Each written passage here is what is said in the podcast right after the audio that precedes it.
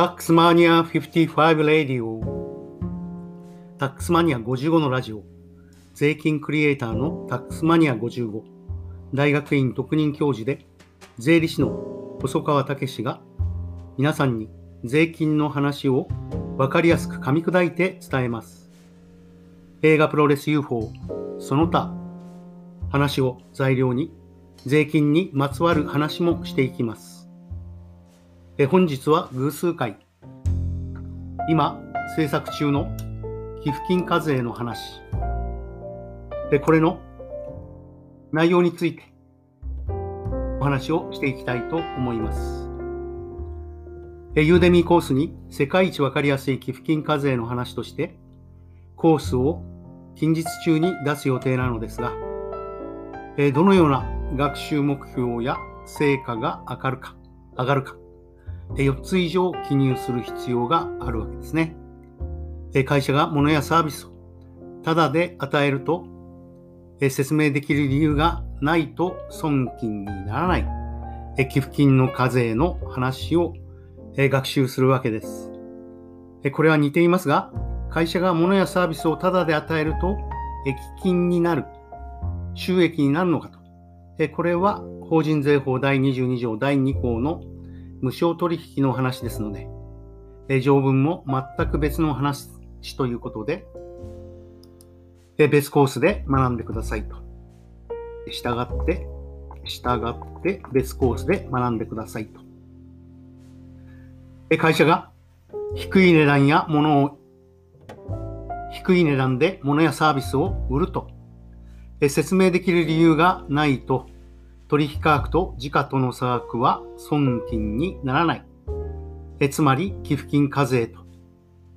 えこれもですね、定額による資産の譲渡と、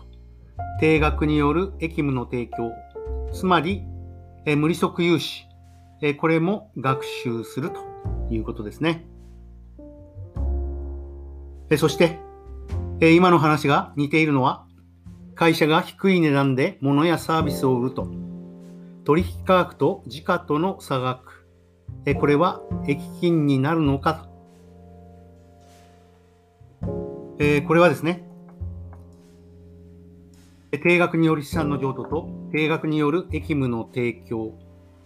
えつまり低利息融資の場合のえ法人税法第22条第2項、益金の話、益金の無償取引の話ですから。益金の？無償払取引の話で、えこれは、え全く別の話ですと。益金の無償取引の話と。えこれは全く別の話と。え別のコースを提供しているので、そこでえ学んでくださいということです。これは法人税法の基礎ということで、すでに、え、皆様方に提供しているものです。えそして会社が高い値段で物やサービスを売ると、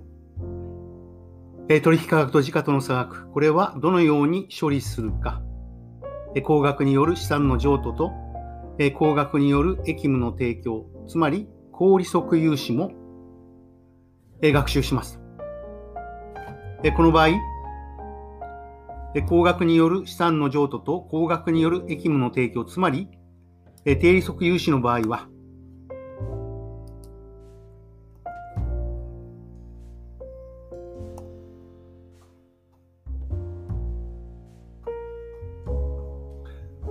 寄付の方向が、無償譲渡や定額譲渡、無利息融資や低利息融資とは違うことにえ気をつけてくださいということですよね。寄付の方向が違うよということになります。8つの事例を用いて、通常の土地の譲渡、無償の土地の譲渡、定額の土地の譲渡、高額の土地の譲渡、通常の融資、無利息融資、低利息融資、高利息の融資、の、え、正しい処理を会計上の仕分けと税法上の追加的仕分けに分けて学習していきますと。8つの事例のうち、定額の土地の譲渡と、定利息の融資は、融資のどの部分が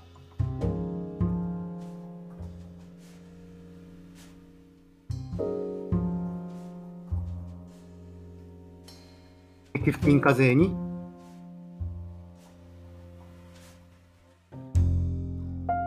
あるか。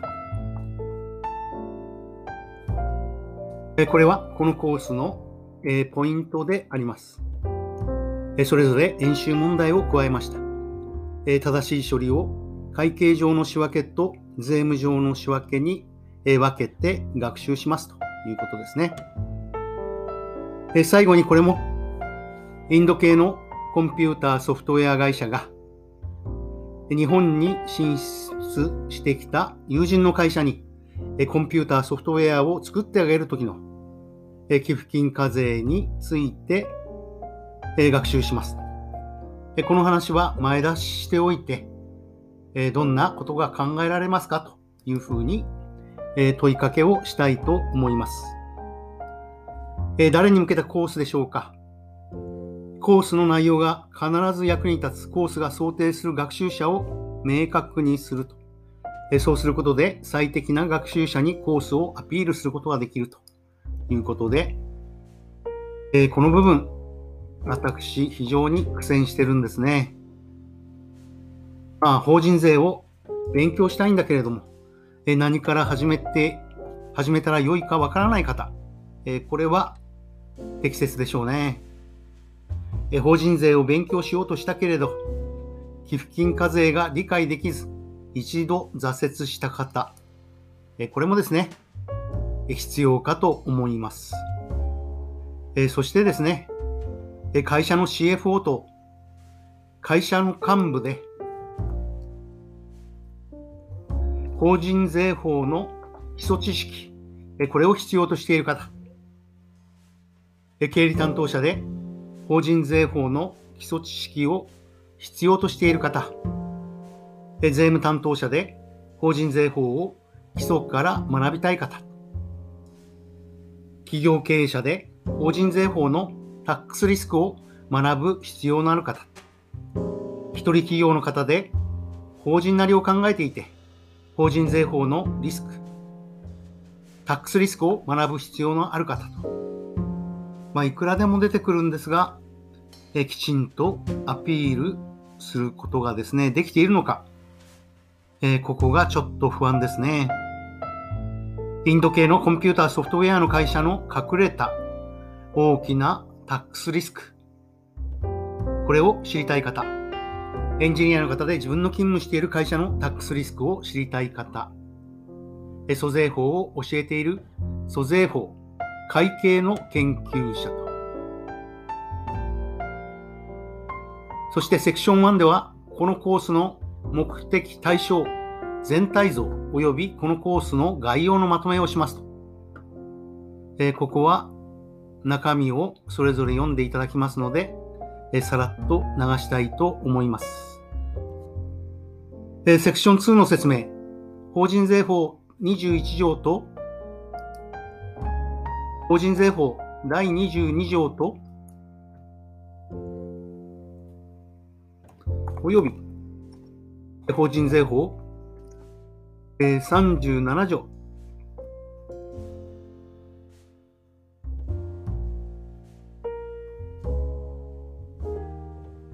そして、法人税基本通達9バー4バー1および法人税基本通達4バー2バー2違うか。法人税基本通達9バー4バー2の基礎知識を得ることができます。で、セクション3については、通常の譲渡、無償譲渡、定額譲渡及び高額譲渡について学びますと。セクション4、通常の融資、えー、低利息融資及び高利息融資を、融資の4つの事例を学びます。合計8つですね。え、どういう内容かというと、4つの事例を用いて、通常譲渡、無償譲渡、定額譲渡及び高額譲渡の正しい処理が、会計上の仕分けと税務上の税法上の追加的仕分けに分けて理解できるようになり、通常の融資、無利息融資、低利息融資及び高利息融資の正しい処理を会計上の処理と税法上の追加的仕分けに分けて理解できますということですね。そしてセクション5では全コースのまとめをしますと。そして次にコース紹介ページですね。えー、初心者向け、えー、世界一わかりやすい、えー、寄付金課税の話と。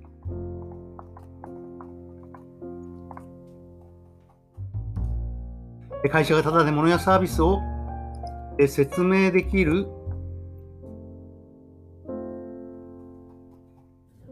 理由なく伝えると本金にならない。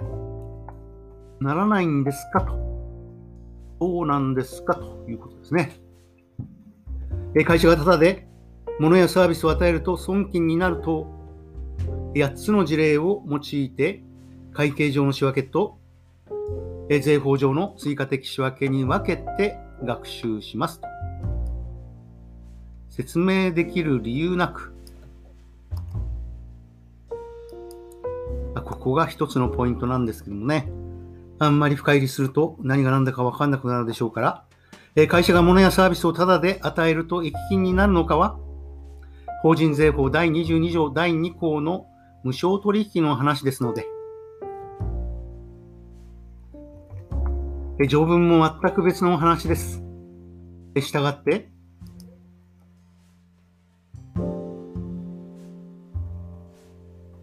すでに。リリース。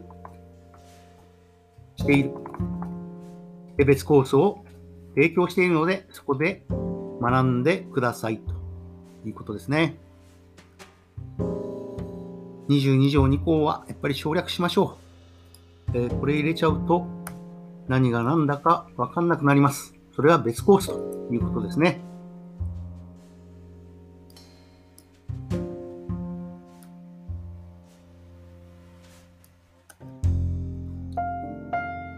えー、以上ですね。えー、世界一わかりやすい寄付金課税の話。えー、会社が物やサービスをタダで与えると説明できる理由がないと損金にならないのということで、え今日中に完成させてリリースしたいと思います。最後まで聞いてくれてありがとうございます。タックスマニア55レディオ本日は世界一わかりやすい寄付金課税の話、そのコース紹介を一緒に作りながら